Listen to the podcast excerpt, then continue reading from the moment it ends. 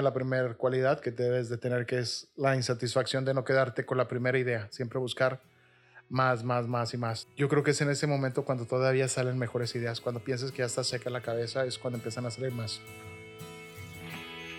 El día de hoy me acompaña Gonzalo Jaime, un extraordinario creativo con más de 22 años en el mundo de la publicidad. Así que si te dedicas a la publicidad, a vender o vives de tu creatividad, este episodio es para ti. Yo soy Gabriel Jaime y una vez más quiero darte la bienvenida al podcast Como Ser Extraordinario, el espacio en donde estoy seguro encontrarás las herramientas y la motivación para que logres salir de esa zona de confort que en ocasiones nos atrapa y no nos deja avanzar. Y si ya saliste de ahí, entonces es momento de que juntos impulsemos a más personas a dar ese paso. Acompáñame y hagamos la diferencia. Esto es Como Ser Extraordinario.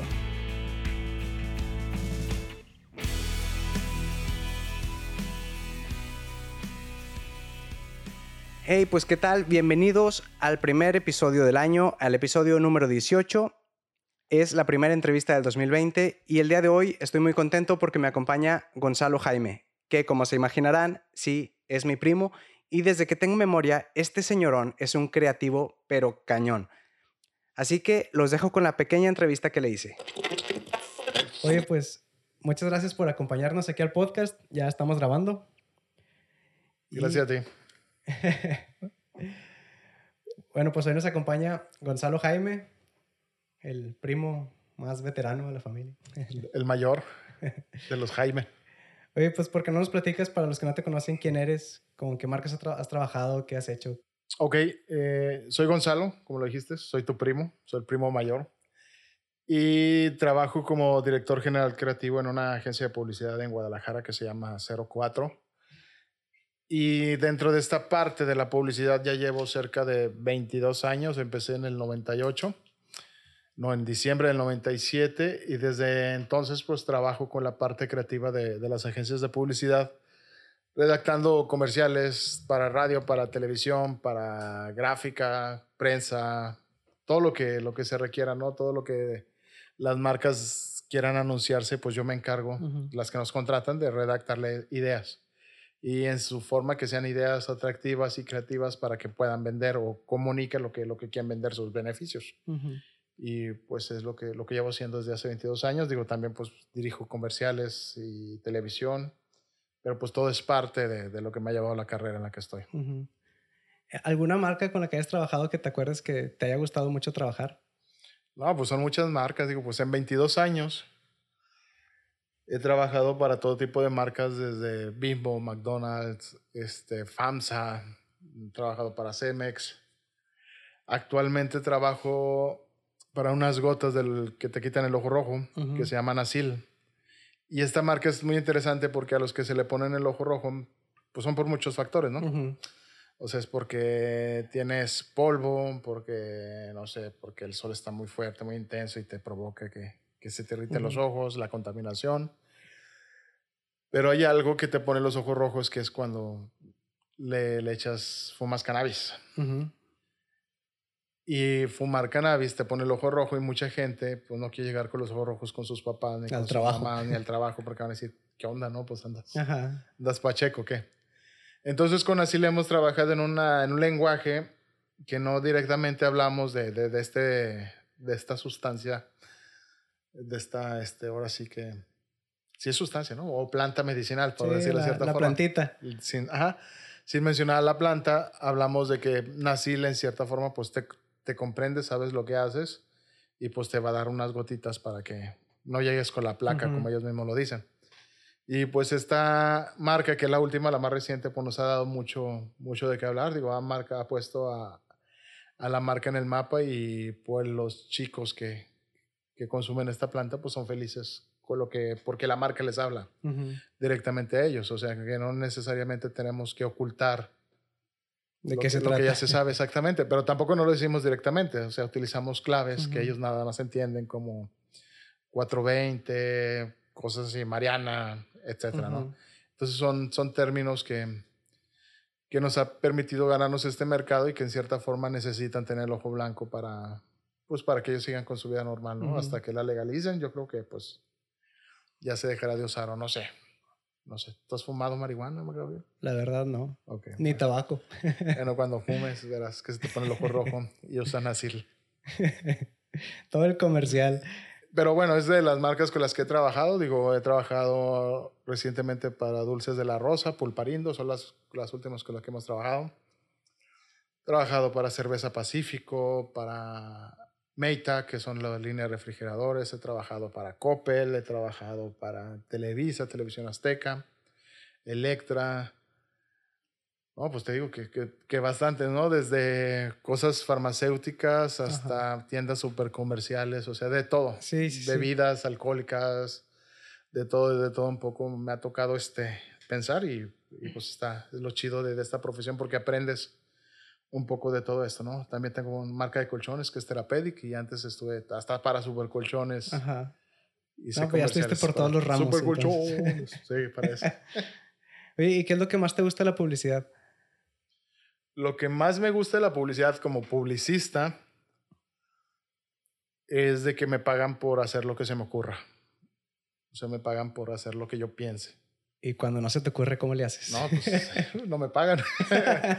no, casi siempre se, se, se, nos ocurre algo y algo chido, uh -huh. ¿no? O sea, digo, es, no digo que sea muy fácil, pero, pero es como cualquier profesión que necesitas practicar, uh -huh. practicar, practicar y encontrar caminos y saber qué tipo de mensajes para, para uh -huh. poder este, comunicarlo. O sea, es algo que, que ya lo dominas. Lo, el reto es sacar ideas cada vez más creativas, más atrevidas, más auténticas. Eso es lo interesante pero por eso este, es lo que me gusta. Lo que no me gusta de la publicidad es que es publicidad. O sea, a la gente no le gusta la publicidad. Uh -huh. Tú tienes Spotify. A la gente no le gusta que le vendas. No, a la gente no le gusta que le interrumpas. No le gusta que, que le, exactamente que le digas que vender o no le gusta que mientras estás escuchando una canción aparezca un comercial. Uh -huh. No le gusta que mientras está viendo la tele aparezca un comercial o mientras estás viendo el partido de, mis rayados contra las águilas, no aparezca un comercial en medio de la pantalla. Eso no le gusta a la gente, no le gusta ver publicidad, no le gusta que los satures de publicidad. Y digo, aquí la pregunta que te hago, ¿tú tienes Spotify? Sí. ¿Y lo tienes premium? Sí. ¿Por qué? Porque no te gusta la publicidad, no quieres escuchar anuncios. Igual que YouTube. Así es todo. Entonces, no solamente tú, digo, incluso los mismos publicistas tienen YouTube Premium, Spotify este, uh -huh. Para no ver publicidad. O sea, a nadie le gusta la publicidad. Entonces, como publicista me gusta que, se me, paga, que me paguen por lo que se me ocurra. Y como consumidor, la neta, pues la publicidad no me gusta. Tampoco me gusta la publicidad. Uh -huh. Es raro, ¿no? te gusta hacer, pero no consumir. No que te sí, hagan. No, no, sí, no que me hagan. no te aguantas. Sí, por eso, por eso es el reto de los creativos, que los creativos tienen que hacer cosas que, que, no parezcan publicidad. Yo como director general creativo ahí Hacerlo de la agencia, como te gustaría que te lo hicieran. Exactamente. Haz de cuenta. Hablarles como te gustaría que te hablaran. Yo a los chicos, yo en la agencia dirijo pues cerca de 40 creativos entre diseñadores, productores, uh -huh. este, redactores, community managers. Entonces lo que les digo, cualquier anuncio o cualquier idea que me presenten, porque ellos me presentan las ideas uh -huh. y yo les digo más o menos, les guío por dónde llevarlo les digo, háganme todo menos publicidad, porque la neta la publicidad no está chida y la publicidad la gente lo va, lo va a esquipear. Uh -huh. O sea, nadie va a abrir un Facebook para decir, ah, voy a ver qué anuncios me digan hoy. Entonces, este, todo lo que sea publicidad, la gente no lo va a, a guardar en su, uh -huh. en su mente de información, en su bodega de información guardada. Haz de cuenta que al día tenemos 800 impactos publicitarios.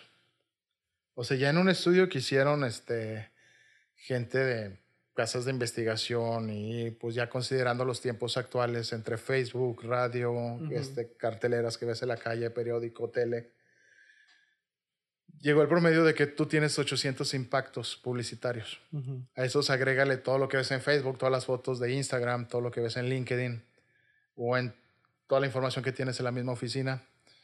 De, todos, de esos 800 mensajes publicitarios, uh -huh. digamos que hoy quieras son las 12, llevas unos 400 mensajes. Uh -huh. ¿Qué anuncio te acuerdas del día de hoy, Gabriel? Ah, caray. No, pues no. ¿Qué anuncio viste? Viste 400, o sea, tuviste Sí, 400. pues en lo que venía del camino de Desde mi casa que te trabajo. despertaste y si abriste el Facebook Sí. o el Instagram, te aparecieron cuatro anuncios o cinco anuncios mínimo en Instagram. Ah, bueno, de, de hecho sí, sí, me acuerdo de uno, pero fue porque estaba viendo tu blog El que ah, tienes que ser... Pero eso no cuenta, ahorita hablamos de eso.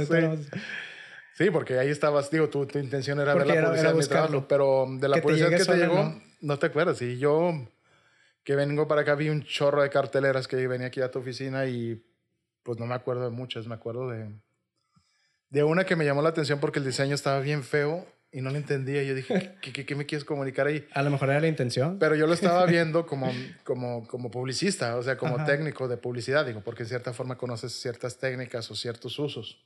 Y no lo entendí, no, no, no, no sabía por qué habían hecho eso. Pero ya le pegué aquí el micro. Pero pues eso es, la publicidad a la gente no le gusta. Entonces nuestro reto como directores creativos, como creativos, es hacer cosas que vayan más allá de que te sorprendan y que digas, sí me acuerdo de eso.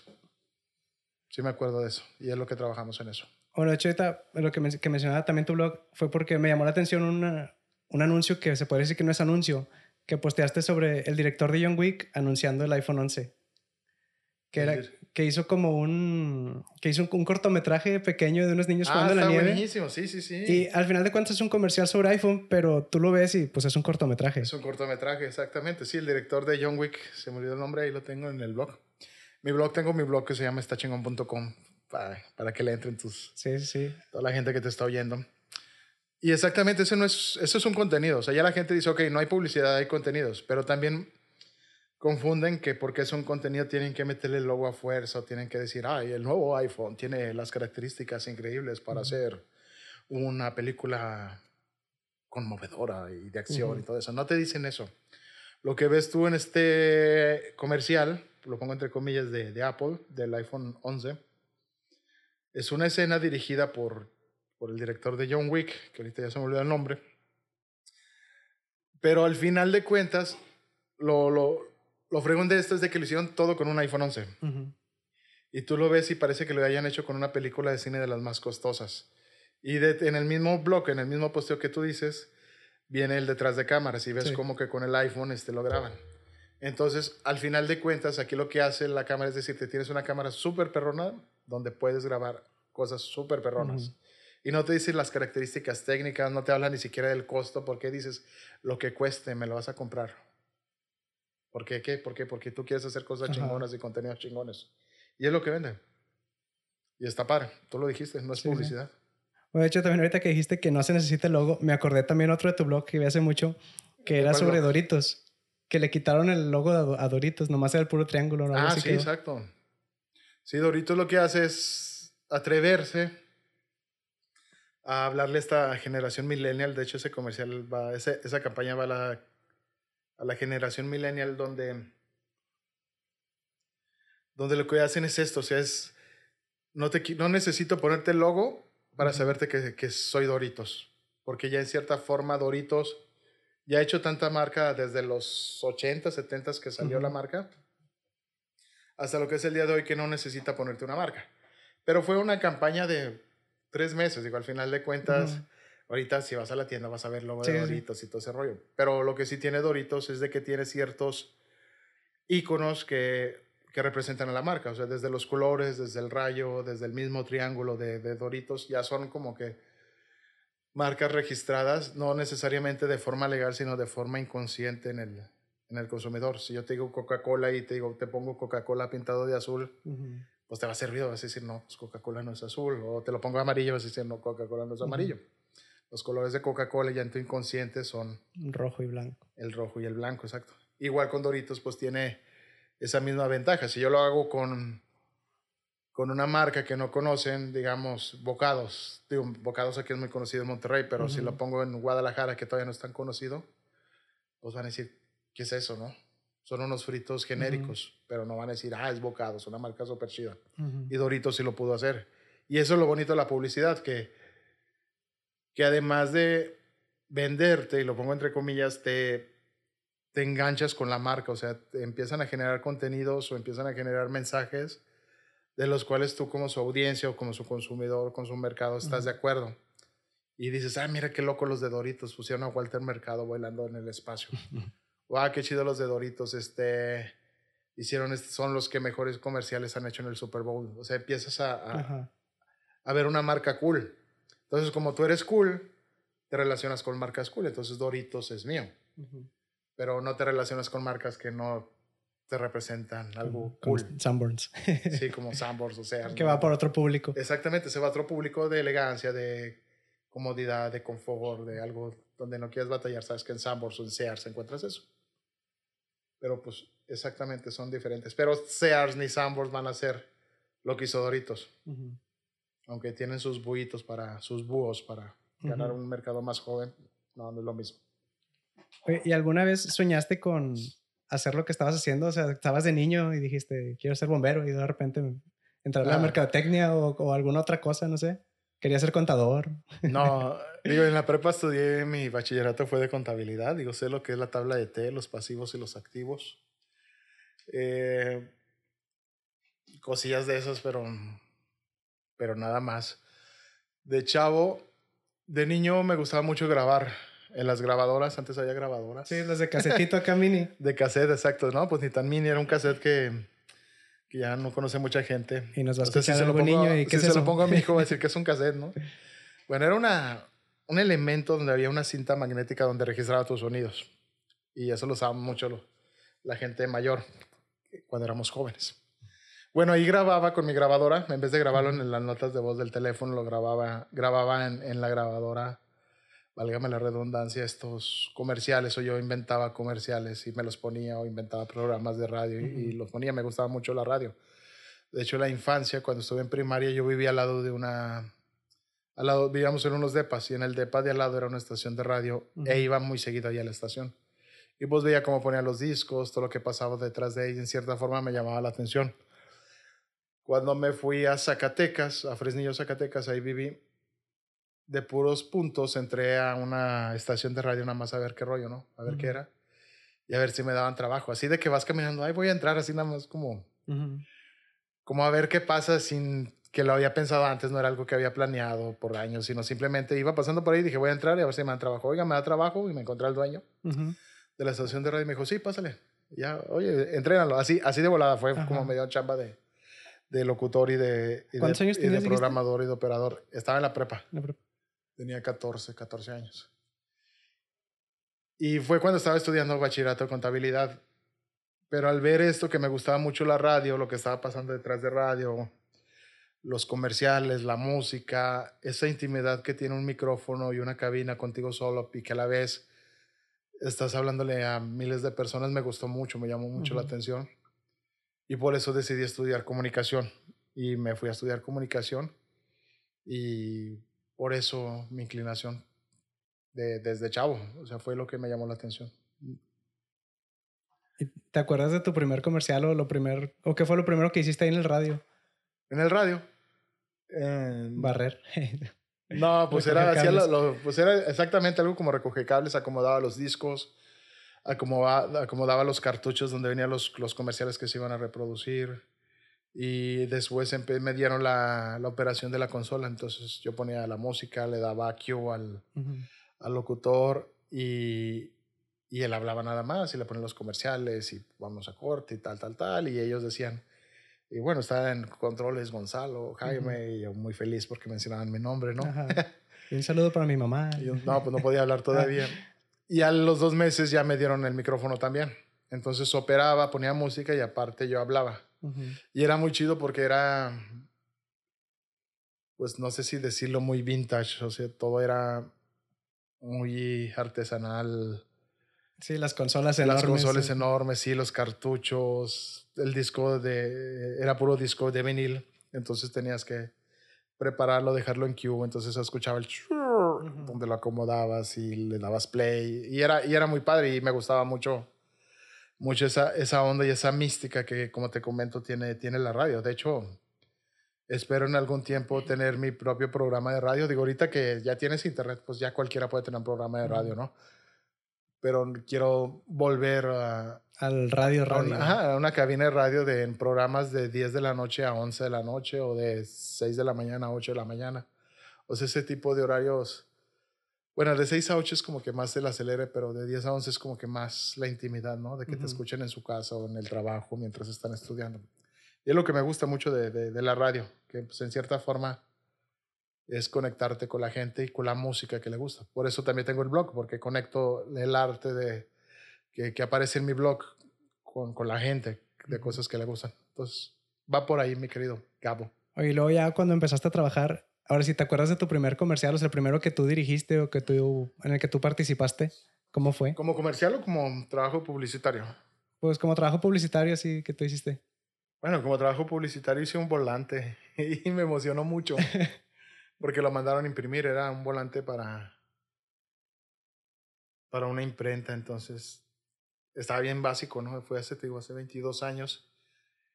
Y era una huella de un zapato impresa y decía, deja huella con las mejores impresiones. O sea, estaba bien X, pero, pero a mí me, me emocionó mucho. Y después ahí mismo pues trabajaba en, en textos para, para radios o textos para menciones que hacían en radio, o sea, muy básicos también. Digo, en aquel entonces había una, una campaña política para, para gobernador aquí en Nuevo León y trabajaba para esa campaña, que era para Fernando Canales, uh, hace mucho, hace muchos años. Entonces trabajé algunas menciones y algunos radios y pues me sentía chido de que los escuchaba en el radio. Ya después trabajé pues mucho tiempo, ya como cinco o seis años después, en el 2001, 2002, para Rayados de Monterrey. Entonces hacíamos una campaña muy chida para Rayados, donde en cierta forma esta campaña hizo mucho ruido en la ciudad porque veías a Denigris pintado de, de Nigris, que en paz descanse, este Toño, pintado de blanco y de azul la cara. Veías al mismo Mohamed cuando jugaba en Rayados, pero esto lo veías en carteleras, en grandotas, y nada más decía una frase que decía todos somos el resto. Entonces, esa campaña en Monterrey hizo mucho ruido y dio de mucho de qué hablar, porque cambiaba la forma de hacer publicidad, y esto pues fue gracias a una agencia que estaba aquí en Monterrey que se llamaba Zona Cero, con la cual se hizo esto de Rayados, hizo de Topo Chico, hicimos de Domino's Pizza, que, que llamaba mucho la atención porque no eran los comerciales comunes, o sea, si eran que, que te jalaba la atención. Habíamos hecho para Joya una cartelera donde se veía un paracaidista que chocaba en un anuncio de Joya porque quería probar la nueva Joya sabor ponche, no me acuerdo de aquel entonces. Y estaba padre porque llamaba la atención porque tú no veías un anuncio, tú veías un alguien real, bueno, era un maniquí pues. Un paracaidista ahí pegado, estampado. estampado en, la, ajá, en, la, en el anuncio. Entonces todo este tipo de cosas llamaba la atención. También en los parabuses un día la agencia chocó un trineo para un trineo de Santa en, para estas fechas decembrinas donde decías no combines el alcohol con las fiestas. Entonces era un trineo real de Santa con música distorsionada y con las cintas esas amarillas para que no cruzaras porque es un lugar de, de, accidente. Y llamaba mucho la atención, te impactaba ver un trineo que, Ajá, que, chocado. que, que, haya chocado, exactamente. Y todo este tipo de cosas era lo que, lo que hacíamos en esta agencia, entonces son cosas que, que me marcan porque, porque la gente lo, la, lo, hablaba de ellos y antes no había fotos en Instagram o fotos en Twitter donde te comunicaban, ah, ya viste el nuevo trineo de Santa o ya viste la nueva campaña de Rayados. No la, no la había. Entonces, tú te enterabas de que a la gente le gustaba porque pues, los mismos amigos te decían, oye, ustedes hicieron la de Rayados, oye, tú, ustedes hicieron la campaña de Chiles, la de Dominos, y decía así, pues nosotros fuimos los que la hicimos. Y eso era lo chido, de que te enteraras por alguien más de que lo vio o que no le fue, no le fue irrelevante el anuncio. Uh -huh como, como lo es la, la, la, publicidad. Sí, sí, lo que platicábamos ahorita al principio. Ajá. A veces la gente quiere hacer publicidad y dice, ah, me meto a estudiar comunicación o marketing o algo así, y, y no lo hace. o sea, pero ¿tú, tú crees que cualquiera puede hacerlo? Cualquiera. ¿O qué necesita? Cualquiera. Pues la publicidad, como te comenté, es un ejercicio de, de, de práctica, de, de decir lo, lo que tienes que decir. Por ejemplo, si voy a hablar de un micrófono, de decir que el micrófono te va a dar la mejor fidelidad y vas a hacer proyectos increíbles, pero lo tienes que decir de otra forma atractiva. Y tienes que escribir una y otra vez y otra vez y otra vez. A o sea, prueba tienes, y error. Tienes que practicar exactamente -huh. a prueba y error. Y con esto, como cualquier cosa, o sea, si tú me dices, oye, cualquiera puede ser un escato, pues sí, cualquiera puede ser un escato, siempre y cuando pues, se suba una patineta y le empiece a dar. -huh. Y si está gordito, pues que baje de peso primero y, y se suba a la patineta y le empiece uh -huh. a dar. No sé, tipo, comentando todo ese tipo de cosas, ¿no? Cualquiera puede ser locutor, cualquiera puede ser este... Ahora sí que esto que, que pareciera choteado, decir tú puedes ser cualquier cosa, no es, no es algo choteado, digo, es algo que sí puedes, ¿no? Digo, siempre y cuando esté dentro de tus, posibilidades natas, ¿no? Yo quiero ser cantante, pero pues canto de la fregada, pero sé que puedo hacer otras cosas similares. En este caso, que ya me preguntas de la publicidad, me he encontrado con ingenieros agrónomos que escriben publicidad y escriben publicidad muy bien, con biólogos que escriben publicidad muy bien, con arquitectos, con licenciados en leyes o abogados, contadores que, que, que, que su camino los fue llevando a, a, la parte de la publicidad, de la creatividad.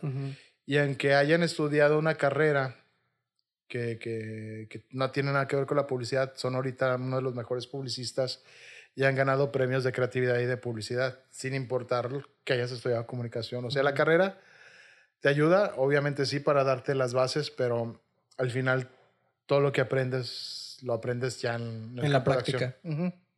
Oye, bueno, por ejemplo, vamos a decir, ya tengo ahí más o menos las bases, pero ¿qué tres cualidades tú pudieras compartirnos que tú digas son, son clave para poder pues, tener éxito, triunfar en este medio? En la parte de creativo. Uno es ese que te comento, la parte de insatisfacción, de siempre buscar nuevas formas de, de comunicar.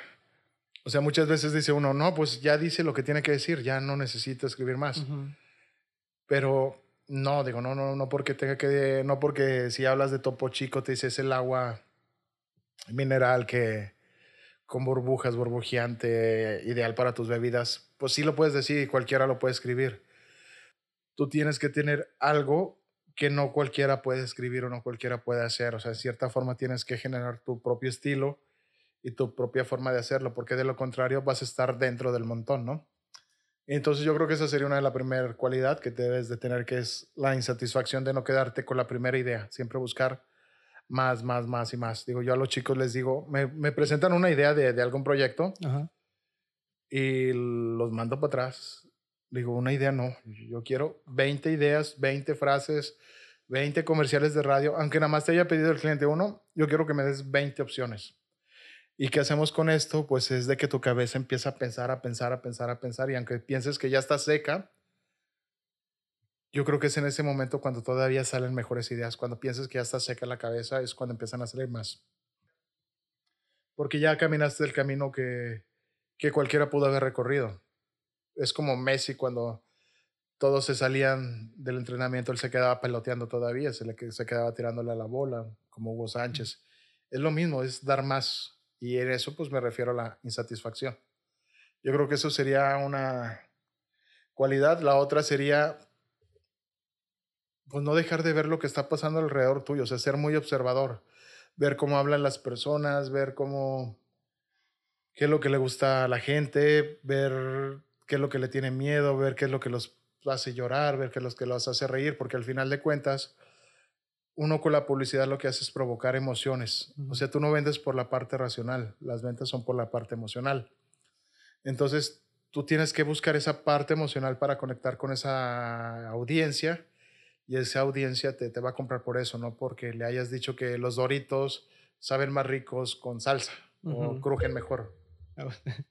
o sea, ningún comercial de doritos te dicen son crujientes. Bueno, hace muchos años decían uh -huh. crunch, pero ya pasó eso tienes que conectar por la parte emotiva, la parte emocional. Y para eso tienes que ver lo que está pasando afuera, qué les emociona. Si en Monterrey les emociona los Tigres y Rayados, vos hablas sobre un lenguaje futbolero con una marca y por eso, y con eso puedes conectar con ellos. Si a una señora, su estar en una zona de confort donde en su casa está llena de orden, de paz, de tranquilidad, donde no falta nada, háblales de eso, ya seas Liverpool, ya seas Sears, ya seas este, Soriana. Es, yo creo que es eso, observar, observar, observar a la gente. No sé si sí, me estar con consciente de tu cosas. entorno. Ajá, exactamente, estar consciente de lo que, lo que, lo que sucede. De lo que te rodea. Uh -huh. Y que haga coherencia con lo que está pasando, ¿no? Actualmente muchas marcas aprovechan lo que está sucediendo en redes sociales y una de dos, o se ponen las pilas y, deje, y saben lo que está pasando y, y, van en comunión con eso. Y aprovechan el boom. Y aprovechan el boom o hacen todo lo contrario. Por ejemplo, hay marcas que todavía siguen siendo misóginas. Ya no puedes ser misógino porque las redes te van a acabar. Uh -huh. O sea, antes Tecate, cuando tenía la campaña por ti, su campaña era muy misógina. hablaba de que los hombres eran los rudos y las mujeres te seguían a donde quieras. Axe, el desodorante Axe por mucho tiempo hablaba de que te pones desodorante Axe y te seguían las mejores chicas. Eso era en los 2000, o sea, desde el 2000 al 2008. Ahora, si tú sacas un comercial donde te pones un desodorante y un chorro de chicas te siguen, las redes sociales te van a acabar porque eres súper misógino y las mujeres no tienen ese plan. Entonces, todo esto te lo va dando por la misma, este, el mismo cambio, la misma evolución que está teniendo la gente y de lo que está comunicando en todos lados. O sea, no puedes hablar hace muchos años, cuando fue lo de los desaparecidos de Ayotzinapa, a una marca de chocolates se le ocurrió sacar una broma de mal gusto referente a eso. Y pues todas las redes lo acabaron, acabaron esta marca. Este, si una marca saca, por ejemplo, un comercial malo que habla contra algo de que la gente está ahorita apoyando, se va la gente contra la marca. Entonces, para eso tienes que escuchar y para eso tienes que estar, saber en qué entorno estás. Sí, como dices, poner atención a lo que te rodea, no nada más estar ahí. Exactamente, salirte de la oficina y ver lo que está pasando afuera. Y eso es con observar, observar lo que está pasando. Y la otra, pues observar los colores, observar las formas, observar las nuevas técnicas, observar las nuevas formas de comunicar. El blog este que yo tengo de estachingon.com, lo que tiene es eso. Yo, yo, yo escribo ahí, yo, lo, yo creé, yo hice ese blog con el objetivo de nutrirme yo primero. O sea, yo veo 10, 15, 20 piezas al día en la mañana de todo lo que está pasando lo nuevo y de esas 10 solamente selecciono dos y son las que subo al blog. Pero ya con eso ya estoy viendo cuáles son las nuevas tipografías, cuáles son las nuevas formas, de qué otra forma te puedes anunciar, de qué otra forma le puedes hablar al público, cómo iPhone en este ejemplo que pusiste este, te muestra su producto en lugar de, de hacerte comunicación. Y no solamente la parte publicitaria, también ves el arte, cómo utiliza nuevas técnicas para, para generar arte porque al final de cuentas también la publicidad es eso, la publicidad es color, movimiento, video, arte, audio, y tienes que estar al tanto de estas nuevas, nuevas tendencias, ¿no? que es lo que llama la atención. Oye, te quería comentar ahorita, es que no te quería interrumpir, me quiero quitar esa mala maña. Oye, es que ahorita mencionabas de que vendemos por lo emocional, pero ¿qué opinas? Porque, por ejemplo, ahorita los compradores ya pues ya son más conscientes, más racionales porque a veces ya buscan todo por internet. Entonces tú le quieres vender un teléfono que tiene este procesador y tanta memoria RAM y ROM y todo eso y él ya lo sabe. O sea, no es como antes de que, que tenías que explicarle todo en las ventas. O sea, ahorita es, llega la persona y ya sabe qué teléfono quiere. O sea, ¿cómo manejas, por ejemplo, eso en la publicidad? Es que en eso tienes toda la razón. O sea, la gente... Mi esposa antes de comprar algo ve todas las reseñas y referencias de eso. Pero casi todo esto que sucede son de productos que, que no se anuncian. O sea, son productos, por ejemplo, quiero comprar un balón, voy a ver qué balón tiene mejores reseñas. Si me voy a comprar unos tenis, ella sabe que, la gente sabe que si te compras unos tenis Nike, Reebok o Adidas, pues van a ser de calidad. Si buscas otros que no conoces de marcas, pues vas a dudar y ahí sí vas a buscar reseñas. Un caso y un ejemplo de precisamente hablando de teléfonos, los mismos usuarios de iPhone saben que Samsung es mucho mejor teléfono que iPhone. En cámara, en pila, en RAM, en todo lo que tú quieras. Y saben que es mejor, pero aún así siguen comprando iPhone. ¿Por qué? Por, precisamente por esa parte emocional. Y así son teléfonos o son marcas de, de productos que todavía no generan esa comunidad que, que era de lo que te hablaba con Doritos, pues ahí sí van a buscar reseñas. Oye, pues que me va a comprar el Xiaomi o me va a comprar un Huawei, qué características tiene, cuál es el mejor, pero ya son cosas más racionales. Pero en la parte emotiva te van a seguir comprando, si tuvieran el dinero, te van a comprar el iPhone. Así este, valga igual que el Samsung o esté más caro que el Samsung. ¿Por qué? Porque ya generaron una emoción y ya generaron estos valores que se le conocen como valores de marca que, que son ad hoc a tus valores personales. Sí, es una identidad. Es correcto. A la que te quieres como añadir. Entonces es como que el círculo social tal compra iPhone, entonces yo voy por el iPhone. Así es. Y pues ves que muchos tienen sus iPhone y apenas salió el 11 con, con las tres cámaras. Y ya ves un chorro de gente que tiene su iPhone 11 con las tres cámaras. Y todavía el iPhone 10 o el XS, pues todavía le jalaba bien, o se puedes tomar fotos con eso, pero, pero no, quieren el 11. La novedad. Exactamente, quieren poner eso. Y eso, eso, eso es mucho, muy emocional más que, que racional. O sea, si fueran racionales no gastarían 30 mil pesos en un teléfono. Así lo paguen a meses sin intereses y todo lo demás. Seguimos siendo emocionales. O sea, la gente sabe que la coca les daña toda la panza y van a seguir tomando coca porque coca te sigue hablando de manera emocional. De la familia, de la unidad. De la familia, de la felicidad, del momento. Y en cierta forma, mucha gente ya relaciona el refresco, la coca en este caso, con llegar a la casa y abrir el refri, sacar la coca y tomársela porque ya llegó del trabajo y lo va a disfrutar.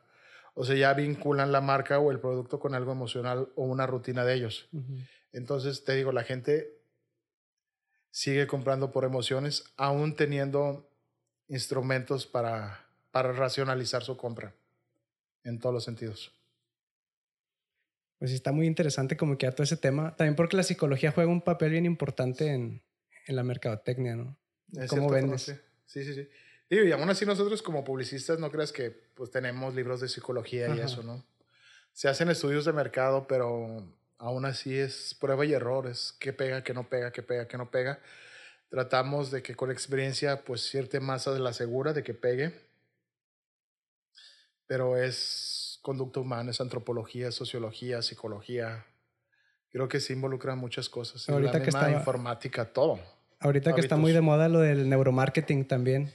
Ah, eso de moda de neuromarketing. Bueno, lo he visto Pues no mucho sé. últimamente, como que está... Sí, hay alguien que lo tiene muy en boga, un ex publicista que el neuromarketing vende y vende y vende, pero no, ahora sí que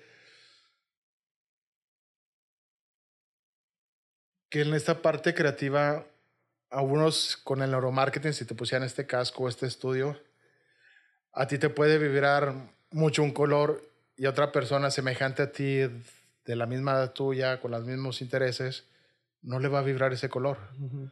Y a lo mejor el neuromarketing te dicen, ah, es que a, a Gabo le vibró este color, por eso todo debe ser ahí. Sí, pero a Gabo sí, pero a Manuel no, ni a Josefina. Entonces, el neuromarketing, el neuromarketing sí son instrumentos y herramientas que te pueden orientar, pero tú no puedes basar tu mensaje nada más en el neuromarketing y no nada más en estudios de mercado. O sea, es una herramienta más. Es una herramienta de mercado. Digo, hay una herramienta que sigue muy fuerte que son los estudios, los focus group, que es aquí donde en una mesa ponen a 10 pelados a hablar de cierto producto, mientras del otro lado hay personas viendo a través de un espejo lo que dicen, las reacciones que tienen. Pero no lo que pase ahí es la neta del planeta de lo que pasa afuera. O sea, te dan una guía, pero no es lo que, no es la neta del planeta. Ujú. O sea, el mismo Steve Jobs decía, yo no le voy a preguntar a la gente si le gusta o no mi, mi teléfono, porque si se lo pongo a la gente lo van a destruir. Él decía, la gente no sabe lo que quiere hasta que se lo pones. Y una vez que se lo muestras dices, wow, ¿qué es esto? Está genial. O dices, o no pasa desapercibido. Este Ford decía, si hubiera puesto a Focus Group sobre mi auto, la gente todavía seguiríamos en caballos porque la gente no le iba a interesar este, un auto. Ellos quieren seguir en caballos. Entonces. Son herramientas que te sirven, que te dan guía, pero no basaría y no... No son verdades absolutas, por decirlo. Exactamente, no son verdades absolutas. Y, y bueno, por ejemplo, aparte de caer en el error de agarrar una sola herramienta como su verdad absoluta, ¿qué otro error común ves en la gente que empieza? O así, ¿cuál crees que es un mito muy grande que... De la publicidad. Sí, sí. Pues hay varios y son los que vemos comúnmente en internet de la psicología del color. De que dicen, ah, tenemos que utilizar este color porque este color representa elegancia y Ujú. representa frescura. A utilizar azul y todo eso. El utilizar colores, el utilizar la famosa psicología del color, igual es una guía, pero no es todo. O sea, antes decían que no podías utilizar este el color negro en pastas dentales y a la fecha hay muchas pastas dentales que utilizaron el negro Ujú. en sus empaques como una marca pues que tiene otros atributos más allá de Ujú. la frescura y de y de la blancura que tienen otros, ¿no? Digo, obviamente si vas a anunciarte una pasta de dientes que habla de blancura no vas a meter negro, vas a meter un blanco que, que lo represente. Aunque de hecho, bueno, he visto unos que son, la pasta es negra y te dicen que te blanquea los dientes. Ah, también. Eh, pero antes, eso antes de los 80s, 90s era sacrilegio. Sí, exactamente. También otras, otros errores que cometemos en la publicidad es de que el logo tiene que ir desde que sale el anuncio hasta que termina. Le llaman como marcas de agua. Ajá. Entonces tú estás viendo el comercial y ves el logo ahí. Y eso, la verdad, me parece un error porque estás mostrando publicidad. Otra cosa, pues creo que el error más común es hacer publicidad. Válgame, ahora sí que Lo la que venimos diciendo desde el inicio. Bueno, lo que Sí, vienes si parece un anuncio, la gente no te va a ver. Así sea el anuncio más bonito. Ujú. Digo, al menos de que tenga atributos como el modelo, la modelo, la forma de hablar, la voz, a lo mejor sí te puede llamar la atención. Por eso la, la, la locución, los locutores son tan importantes porque una buena voz llama tu atención o una buena modelo, válgame la expresión misógina, puede jalarte más que, que una pues te ponen al Capitán América vendiendo leche. Ah, pues haz de cuenta, sí, exactamente, fue lo que llamó. Dijeras tú, ¿es creativo el comercial de Lala? No es creativo, pero es llamativo. ¿Por qué? Porque está el Capitán América vendiéndote leche. Y eso fue un impacto muy grande de la agencia y de la marca de apostarle a Chris para, para anunciar la leche. Lala. Entonces, eso es algo. ¿no? Sí, tienes razón, tú lo has dicho. Ahora, bueno, no sé si, me imagino si te diste cuenta, obviamente, que a partir de ese comercial salieron muchos memes de ese comercial. O sea, ¿cómo ves eso Ajá. tú como creativo? Que a lo mejor tu comercial no fue, no es lo que tú querías, pero a partir de ahí salieron memes o lo que sea. Y al final de cuentas el impacto como quieras tuvo, porque Lala estuvo en la boca de muchos, o en el Facebook de muchos, Twitter, Instagram, por motivo de eso, aunque el comercial no fue bueno. Exacto. Sí, el comercial como creativo, como, como herramienta creativa, Ujú. pues es muy sencillo. Pero llamó mucho la atención por el actor, por el anunciar leche, este actor, y pues obviamente los memos se fueron sobre eso. Ujú. Ya hay piñatas incluso de, de, de- como co- sosteniendo el, sosteniendo el bote de leche. Y eso es genial. O sea, si tú como creativo ves que tu comercial lo hicieron memes y lo ves en todos lados, como el Ujú. famoso te hace falta ver más backs Ándale, ese también. que también agarró calle por muchos lados. Creo que como creativo eso, eso es increíble porque lo sacan de la publicidad y lo adoptan como una como parte tuyo, parte de tu entorno. de la cultura ya casi. De la cultura, exactamente. de Entonces, la cultura digital. tú en cuanto ves un bote de esos de leche en, la, en el, súper, en Walmart, en HEB, pues te vas a acordar rápidamente de Chris y te vas a acordar de la campaña. Y eso es increíble. Si ves Box, ya sabes que la marca de Box, aunque por mucho tiempo fue Corona, con Sylvester Stallone que le invirtieron mucho más lana, pues ahora es Tecate. Hace muchos años también, como 15, todavía no estaba tan fuerte las redes sociales y hubo un comercial que agarró mucha calle, que era de la Chillene. Entonces la gente Mm. decía ahí, la Chillene, pa. Sí. Entonces los escuchabas en pláticas de, de, de la raza, lo escuchabas en comediantes, lo escuchabas en salones de clases, o sea, la gente decía ahí, la Chillene, pa. Sí, sí. Y, y eso, a ti como creativo dices, wow, o sea, sí, sí impactó y sí, y sí llegó mi, mi idea más allá de lo, de lo que es, ¿no? Entonces, este, son comerciales que, que se quedan en la mente del colectivo y, y llegar a ese punto, pues ya es- tienes ahora sí que, que el cetro de los dioses ya, ya te coloca en otro nivel más como creativo. Así, si tú dices, oye, tú eres, tú eres publicista, que te digan, sí, no, yo soy publicista, ¿qué has hecho? No, pues yo hice el comercial de la Cheyenne, pa. Ah, ¿a poco tú lo hiciste? Ya te cambia todo, ¿no? Ajá. ¿O qué otro comercial hiciste? No, pues hice el comercial de, de Lala con este vato. ¿A poco tú lo hiciste? Sí. Y es a lo que muchos creativos, en cierta forma, queremos llegar porque todos tenemos un poquito de, de artistas y de ego donde quieres que, que tu trabajo también sea reconocido en un mundo tan saturado de información y de publicidad. Y que te digan, ¿a poco tú hiciste eso? Y nos pasaba con los rayados. O sea, cuando hicimos la, la campaña de rayados en los 2002, 2000, 2000 2002, Ujú. decíamos, yo, yo hago la campaña de rayados y la gente, ¿a poco tú, tú eres el que las hace? Sí, y obviamente yo y la agencia, ¿no? Ujú. Sí, de Sí, todo ¿no? el equipo. Todo el equipo, sí, no, pues nosotros lo hacemos. Ah, qué chido, ya lo vi, güey. O te hablaban por teléfono, te veían en, en una comida y decían, oye, ya vi, ya escuché el nuevo comercial de radio de Rayados, qué padre está. Y, y te empiezan a hablar y eso, y eso es bueno.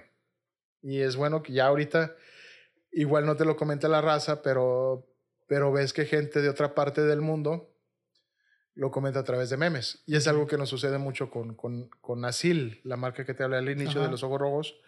Hay muchos memes de Nasil, este, les encanta la publicidad de Nasil, la misma gente dice, me encanta la publicidad de Nasil, la marca, la mercadotecnia de Nasil es muy buena, entonces eso es bueno.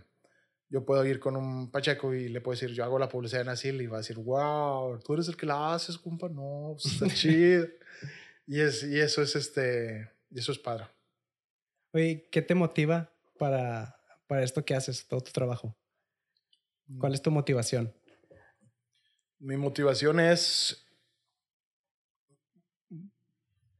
uno que, que me gusta, me gusta la parte de la creatividad, digo, aparte de, de la publicidad, trabajo en talleres creativos de, de, otros temas, ¿no? Para que las empresas en cierta forma salgan de zonas de confort. Y la parte de la creatividad me, me, me motiva mucho, el, el buscar nuevas formas de hacer, de decir, de, de solucionar cosas, me, me, gusta mucho la parte creativa. Y aunque yo no sea el que dé la idea, el trabajar para que los otros saquen las ideas, eso me gusta mucho. O sea, me, me emociona ver cosas, colores, este, formas, mensajes uh -huh. afuera que, que son diferentes al resto. Y eso es lo que me motiva mucho. Me motiva que es un trabajo divertido, no es un trabajo monótono, o sea, siempre, como, como ves, he hecho, he trabajado para muchas marcas y, y antes de anunciar una marca tienes uh -huh. que saber sobre ese producto, ese servicio. Sí, o sea, conocerla para saber qué decir, qué no decir. Y eso me gusta mucho, o sea, que ya sé de colchones, ya sé de cómo las gallinas producen huevos, ya sé cómo se hacen, no sé, los jamones, uh -huh. ya sé todo lo que hay detrás para anunciarlo de la mejor forma, entonces el aprender el conocer a mucha gente, eso es lo que, lo que me motiva, lo que me, me entusiasma a seguir aquí en este rollo. ¿Hay alguna decisión de la que te arrepientas en tu carrera? Que a lo mejor no seguí el consejo de, de, alguna persona o debí meterme a trabajar aquí y no acepté o una idea, algo. Creo que las peores decisiones es cuando callas y aceptas lo que el cliente quiere por quedar bien con el cliente. O sea, muchas veces el mismo cliente te contrata porque tú eres el creativo y le vas a dar ideas para vender. Uh -huh. Y tú le das una idea que, que, le va a funcionar y el cliente dice, es que yo no quiero eso, yo quiero esto, totalmente cuadrado, que no va a impactar a la gente. Y tú le dices a la, al cliente, dices, ok, con tal de no perder la cuenta y no perder mis servicios, que los servicios que te estoy brindando, aceptas. Y al final de cuentas el cliente le mete millones a la campaña y no llama la atención y por dentro tú estás que te lleva porque dijiste, porque sabes que tú tenías otra idea que pudo haber impactado mejor, ¿no? Entonces, muchas veces tienes que callar porque una por el servicio, otra porque representas una agencia y tienes que cuidar pues ahora sí es, a los clientes. A los clientes y a los que das de comer esa agencia con ese cliente. Pero por otro lado, este si te contratan porque eres el creativo, si te contratan porque tú eres el que sabe, en cierta forma tiene que confiar en ti, ¿no? Uh -huh. Y eso es lo que, lo que me, me, arrepiento es callarme a veces por, por esto. Y como quiera, a veces por lo mismo, le haces caso, el comercial, el anuncio, lo que sea, no pega y de todas formas ya no te contrata, ¿no? Pues eso, digo, hay veces cuando no pega, sí, sí les digo, sí les digo, pues tenías otra opción y eso no pegó, le dices las razones por uh -huh. las cuales, pero ya pasó. Y, y, sí, muchas veces, sí, como tú dices, muchas veces la agencia dice, digo, el cliente dice, es que la agencia no me funciona. Uh -huh. Y esto no solamente me ha pasado a mí, le ha pasado a mucha gente de la industria. Y hay, o una de dos, o el cliente te dice, ya voy a dejar a la agencia porque no me jala, o la misma agencia dice, ya no quiero trabajar con este cliente porque no, no, no, no, no confía en nosotros. Uh -huh. Y para que una agencia le diga al cliente, sabes que si no vas a hacer lo que te estamos recomendando, pues no te servimos. ¿Para qué nos contratas? Este, una agencia que haga eso, pues sí se requieren muchos, mucho dinero de fondo, ¿no? Para, para poder tomar una decisión así. Sí, sí. Oye, ¿cuál crees que haya sido tu mayor reto en, en tu carrera? ¿Cómo lo superaste? En estos 22 años. Yo creo que uno de los retos que de los cuales más me siento orgulloso es el, haberme salido de Monterrey. Yo soy regio, me considero muy regio y me gusta mucho Monterrey. Y aquí en Monterrey trabajé en varias agencias de publicidad y podía haber seguido aquí en otras agencias. Pero me buscaron en Jalapa para ir a trabajar un proyecto político allá en Veracruz. Con, con más, este, obviamente era una oferta atractiva que me permitió decir, ok, vamos.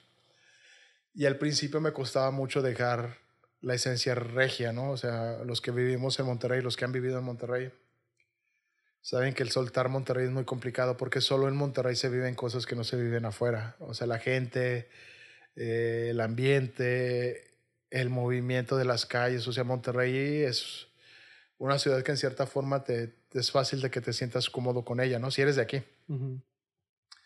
Entonces, al salirme yo, tanto a Monterrey como, digo, a Jalapa y después de Jalapa que me voy a Guadalajara, el hecho de, de, poder superar ese miedo que yo tenía, esa zona de confort en la que estaba aquí en Monterrey, creo que es uno de los retos que más tengo yo personalmente, ¿no? En cuanto a profesión, pues yo creo que hemos tenido muchos. Hemos sacado comerciales de un día para otro y nos han quedado increíbles. Les ha gustado a las personas, le ha gustado al cliente, le ha gustado a la gente. Pero pues eso al final de cuentas no se compara con, con la satisfacción de, de seguir caminando y seguir avanzando, ¿no? Dejarte sorprender por, por la vida. Oye, te iba a preguntar, ¿por qué Guadalajara? Bueno, ya me dijiste por qué Monterrey no. Saliste de tu zona de confort, eso. Pero ¿por qué Guadalajara y no a lo mejor DF, que es donde hay mucha oportunidad también? Bueno, ahora Ciudad de México. Buena pregunta. Digo, de Jalapa me hablaron de Guadalajara. Y por eso me fui para allá. En Ciudad de México ya me han hablado de agencias de allá, pero ahí sí este todavía como que le, le pienso, porque tengo familia y se me hace una ciudad muy grande, muy bueno, caótica. Es que toda tu familia la formaste ya en Guadalajara. ¿no? Pues no, aquí en Jalapa y en, Monte y en Guadalajara. los tres chamacos que tengo. Pero se me hace muy caótica, o sea, el perder dos horas en el tráfico este, en la Ciudad de México no me gusta. Y si en caso de que quieras vivir en una zona céntrica, pues la parte de los temblores como que también me llama mucho la atención. pero, pero pues no sé, igual rompo ese miedo como rompí mi zona de confort de, de Monterrey, igual y me voy a México este año o el otro, ¿no? Uno nunca sabe. Oye, ¿cuál crees que ha sido el mejor y el peor consejo que te hayan dado? No lo había pensado. El mejor consejo. Creo que como. O sea, lo que he tenido en mi carrera he recibido muchos consejos muy buenos. De, de todo tipo, porque como conozco mucha gente, conoces mucha gente de todas las industrias, tanto jefes tuyos como, como los mismos clientes. Este, me he tocado por la suerte de, conocer grandes maestros de la publicidad, grandes maestros de la mercadotecnia y he hecho buenas migas con ellos y, y he platicado muy bonito con ellos. Y de los consejos, creo que uno que, que, que, me fue memorable fue de, suena muy básico, pero, pero a veces nos dejamos ir por eso, que es trata de no combinar lo profesional con lo personal. Y en esta carrera es muy fácil combinar lo, personal porque está tu ego, está tus ideas, está tu yo dentro de todo eso. Decir yo soy el artista, yo soy el creativo. Y separarlo de lo profesional a veces nos cuesta mucho trabajo. Y en cierta forma, cuando me lo comenta, también fue con un contexto de, de que muchas veces olvidamos de que lo que hacemos tiene un valor que al final de cuentas la publicidad lo que hace es generar economía, generar dinero, generar ingresos, generar fuentes de trabajo, generar que todo funcione mejor. Entonces, sí es necesario separar la parte profesional de lo personal y saber que lo que tú estás haciendo profesionalmente, así no te guste, pues tiene un impacto que, que, que puede generar mejores cosas, ¿no? Entonces, el separar lo profesional de lo personal creo que es algo que, que quiero hacer mucho y tanto por la parte profesional de dedicarme a lo que es, como por la parte personal de no llevarme trabajo a la casa. Y eso es complicado porque muchas veces estás con tu familia y estás pensando en el trabajo y no estás ni aquí ni allá. Entonces creo que ese es uno de los consejos que, que más me, me han, mejor recuerdo de, de, de, un cliente que me lo comentó hace muchos años. Y de los peores consejos, pues también he recibido un chorros. Y uno de esos es el que te comentaba, ¿no? De que el cliente tiene, siempre tiene la razón, no siempre. Y, y va de nuevo, no es porque este, sea un pendejo, ¿no? Nada de eso, sino simplemente lo está viendo de una perspectiva diferente a la que nosotros como creativos o a la que nosotros como consumidores tenemos. Y muchas veces pensamos, o el cliente piensa que el consumidor piensa como él, o yo pienso que el consumidor piensa como mí como creativo. Entonces creo que el dar la razón nada más por darla, nada más por llevar una buena relación, eso para mí no es algo que, que, que, que, que me agrade mucho, ¿no? Hubo otro consejo que me dijo también otro, un director de una agencia. yo soy muy expresivo, o sea, yo, yo cuando algo me, no me gusta, mi, mi expresión facial lo representa. O cuando estoy feliz, la gente sabe que estoy feliz. Cuando estoy triste, la gente sabe que estoy triste. Y este director me dijo, en el mundo de la publicidad tienes que ser muy político. Tienes que... El poker face. Sí, a veces tienes que comer mierda sin hacer gestos. Entonces, aunque no te guste, tú mantén siempre este, la cara en alto, la sonrisa. Entonces, sí me gusta, o sea, el consejo es bueno porque en cierta forma puedes llevar mejores relaciones y porque muchas veces mi cara me ha delatado cuando algo no, no me gusta. Pero por otro lado, no me gusta porque dejas de ser auténtico. Entonces, pues qué mala onda de que, que tengas que ocultar tu honestidad, tu integridad por, por algo, ¿no? Que a lo mejor no está bien. Entonces, creo que son de los consejos que, que, he recibido, tanto buenos como, como malos, ¿no? Y seguramente debe haber más. Una pregunta parecida. Consejo ah, de, de limitarme. Alguien dijo, tú te tienes que clavar solamente en lo que sabes hacer. O sea, si tú eres director creativo, solamente sé director creativo, no seas nada más. O sea, especialízate, la famosa especialización. Y la neta, no, o sea, yo lo que busco mucho es este, todo lo contrario. O sea, si estoy especializado en la dirección general creativa y ya dominas eso, pues busco hacer otras cosas que no domino y busco aprender más. Y esto no por, no por querer abarcar mucho, sino por aprender de más cosas y poder este, dedicar mi tiempo, mi vida y mis horas a cosas que me gusten o cosas que voy aprendiendo. Si me quedo especializado en una zona, en una sola zona, pues es como tu zona de confort, ¿no? Te quedas ahí este, pasivo y al final de cuentas, por más que te guste lo que estás haciendo, pues al final de cuentas te va a empalagar o te va a hartar el sabor. Entonces tienes que buscar otras cosas. Entonces no solamente soy director general creativo, también dirijo comerciales de televisión ya como director de, de, películas o director de cine, dirijo los comerciales o, me, como te comentaba, me quiero meter mucho en esta parte de la locución de, de programas de radio, o sea, buscar más, más allá de, de, lo que es. Y para eso, pues obviamente tengo que especializarme en cursos de locución y, programando, ir haciendo pruebas como con, como con un micrófono y buscar más allá, ¿no? No quedarme en una sola en una sola cosa. Y creo que ya. Eso es. Eh, si tuvieras que elegir la lección más importante que has aprendido, así una que digas, eh, de esta no me puedo olvidar nunca, ¿cuál sería? Pues esa fue la que dijo mi papá, que es este, de siempre irme a la cama a dormir con la satisfacción del deber cumplido.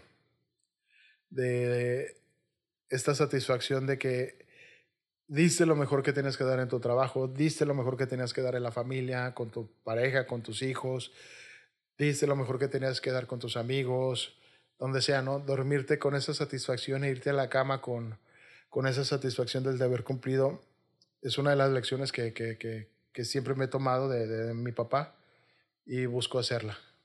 O sea, yo cuando, cuando no termino, no hago una cosa bien, sí me, me, cuesta mucho dormir. O sea, estoy con la ansiedad de que chin.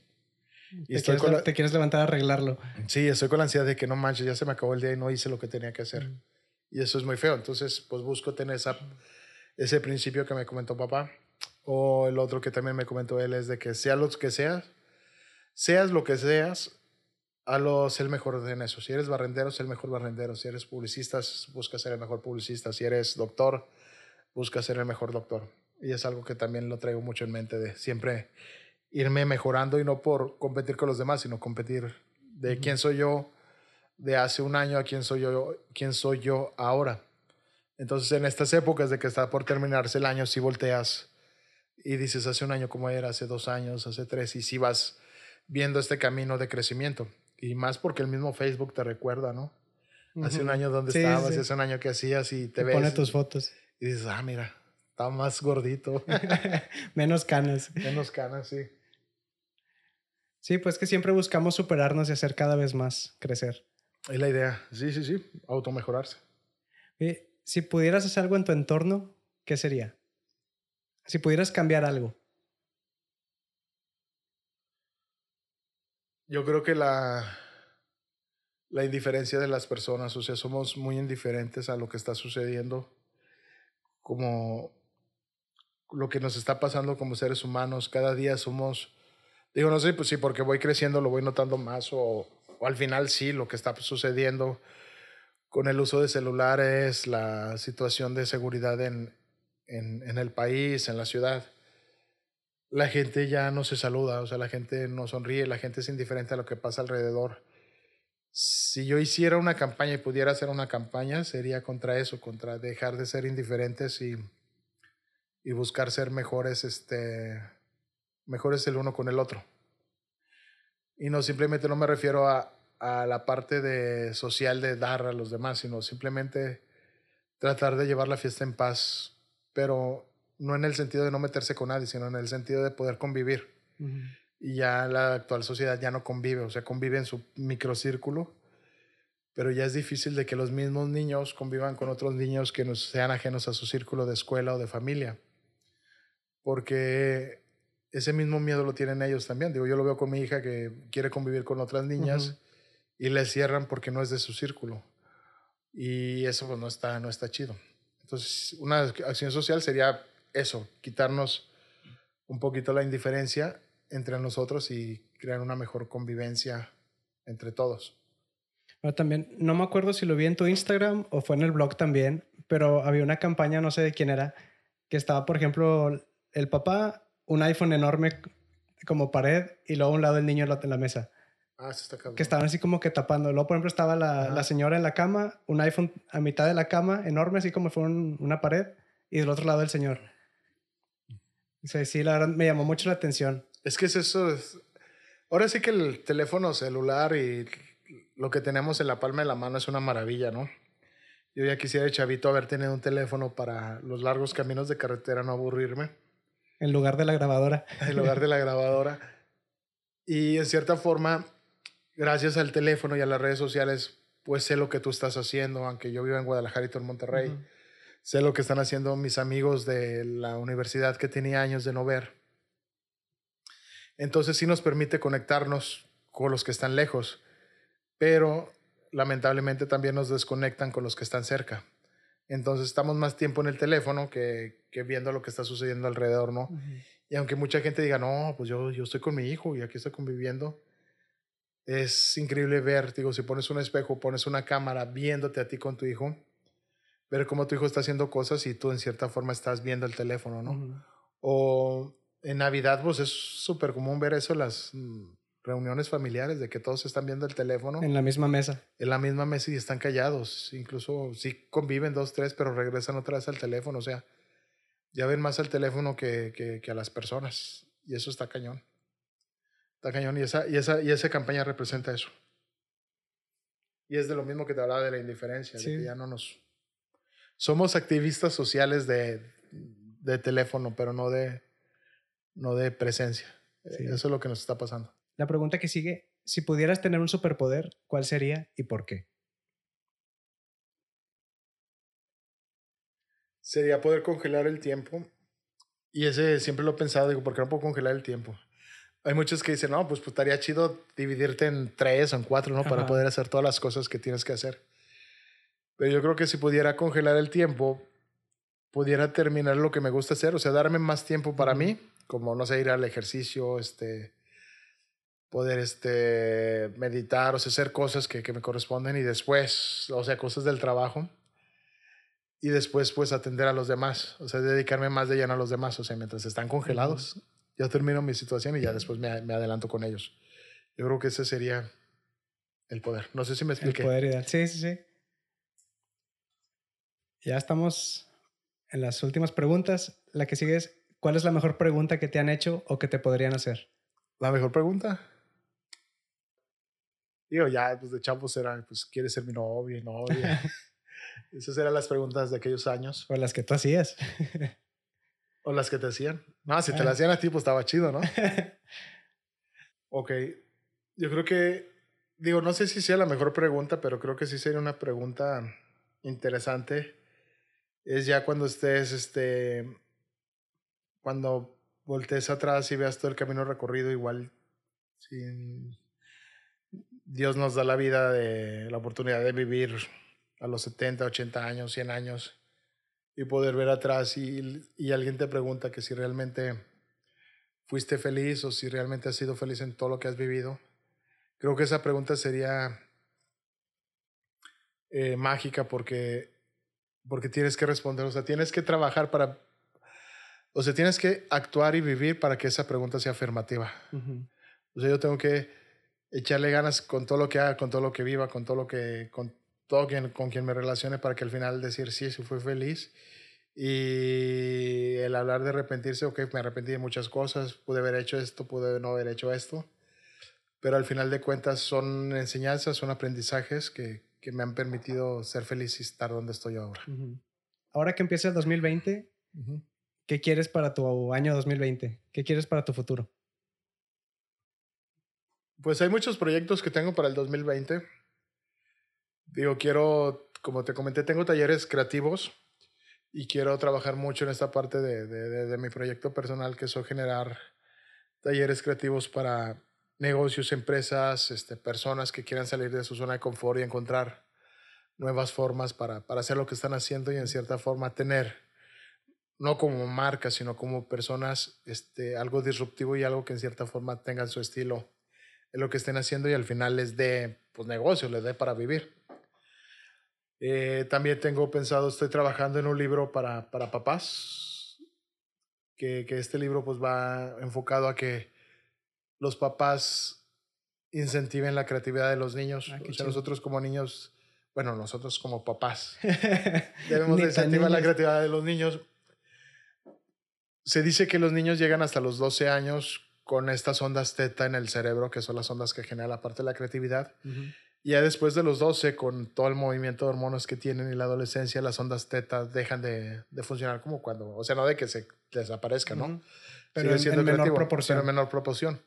Entonces, este libro enfoca en que los papás tenemos que incentivar o impulsar la creatividad de los niños hasta los 12 años, ¿no? Y dejarlos ser creativos, porque muchas veces, como papás, bloqueamos la parte creativa de los niños. Y con la parte creativa no solamente me refiero a pintura, a danza, música, sino lo que ellos quieran hacer, que puede ser desde la parte matemática, la parte deportiva, hasta cualquier cosa que ellos en cierta forma les permita crear.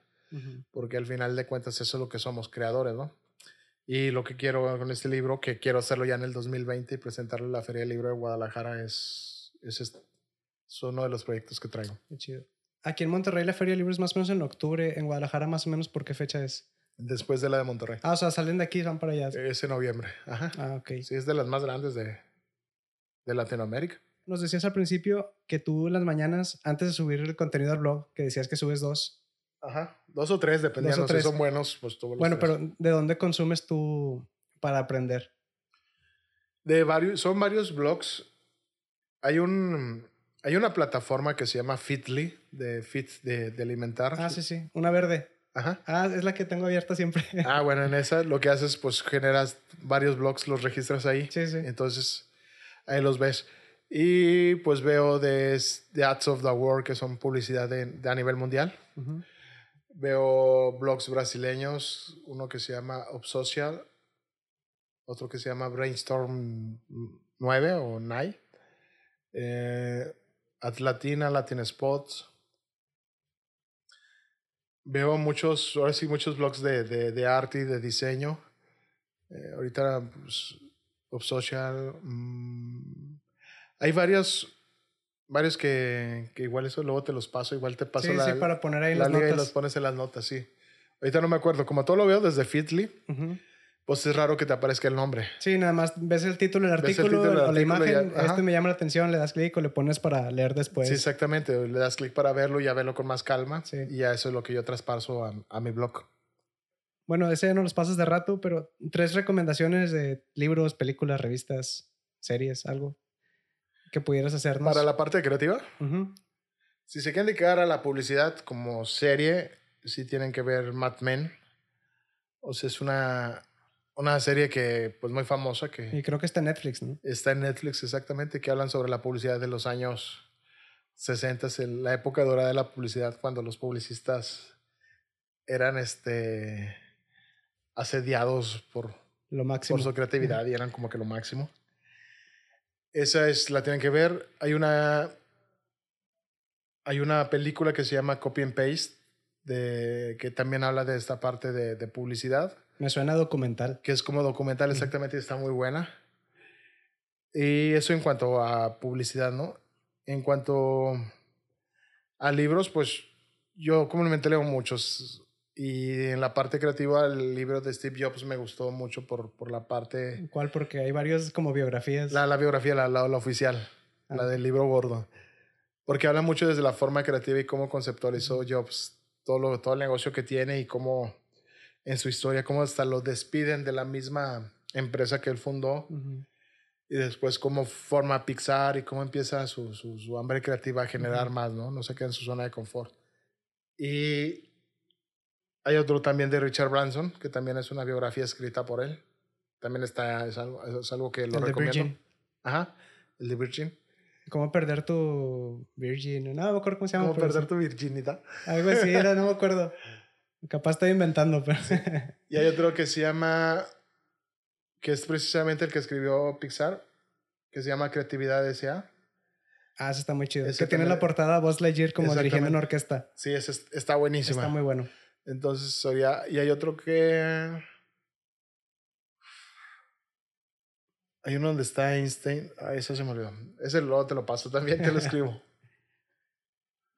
Y eso serían, pues ahora sí que mis recomendaciones, en libros y en series Ah, y chido. películas. Chido. Oye, ¿dónde te podemos encontrar? Ahorita digo en el blog está chingón.com.